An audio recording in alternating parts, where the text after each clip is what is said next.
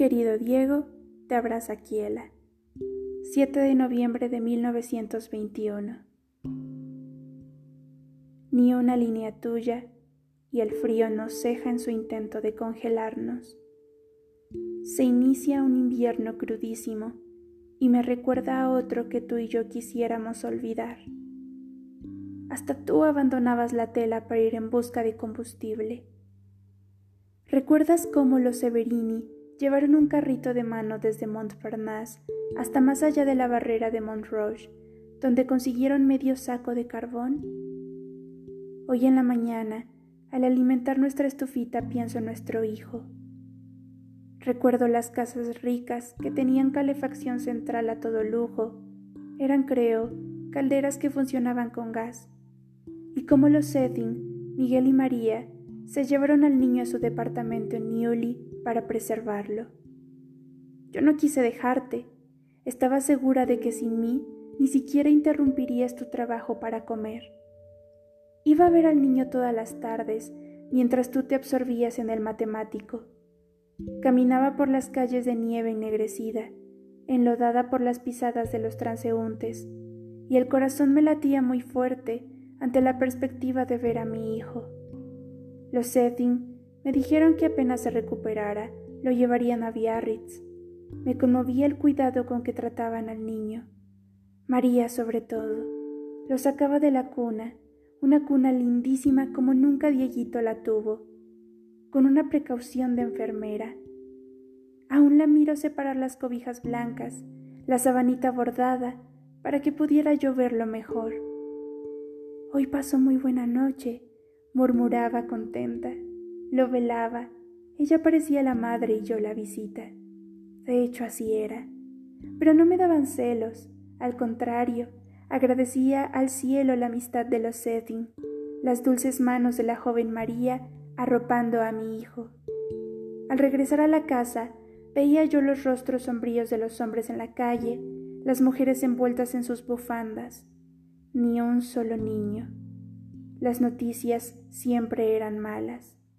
Dios mío, todos vamos a morir.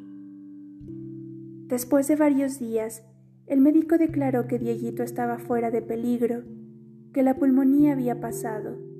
Podríamos muy pronto llevárnoslo al taller, conseguir algo de carbón.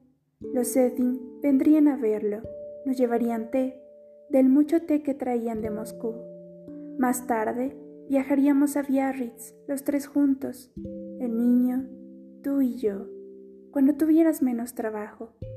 Imaginaba yo a Dieguito asoleándose sobre tus piernas frente al mar. Imaginé días felices y buenos, tan buenos como los Setting y su casa en medio de los grandes pinos que purifican el aire como me lo ha contado María.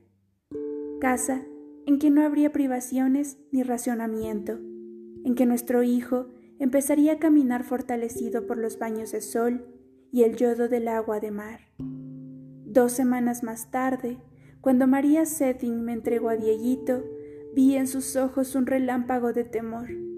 Todavía le cubrió la cara con una esquina de la cobija y lo puso en mis brazos precipitadamente.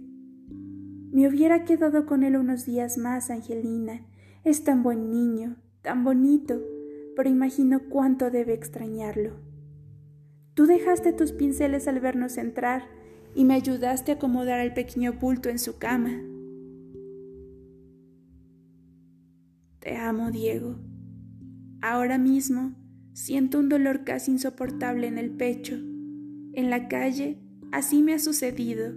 Me golpea tu recuerdo y ya no puedo caminar y algo me duele tanto que tengo que recargarme contra la pared.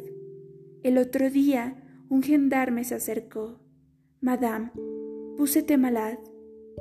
Moví de un lado a otro la cabeza.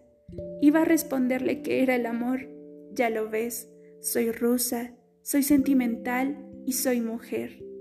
Pero pensé que mi acento me delataría, y los funcionarios franceses no quieren a los extranjeros. Seguí adelante. Todos los días sigo adelante. Salgo de la cama y pienso que cada paso que doy me acerca a ti, que pronto pasarán los meses. Ay, cuántos meses de tu instalación en México. que dentro de poco enviarás por mí para que esté siempre a tu lado. Te cubre de besos tu quiela.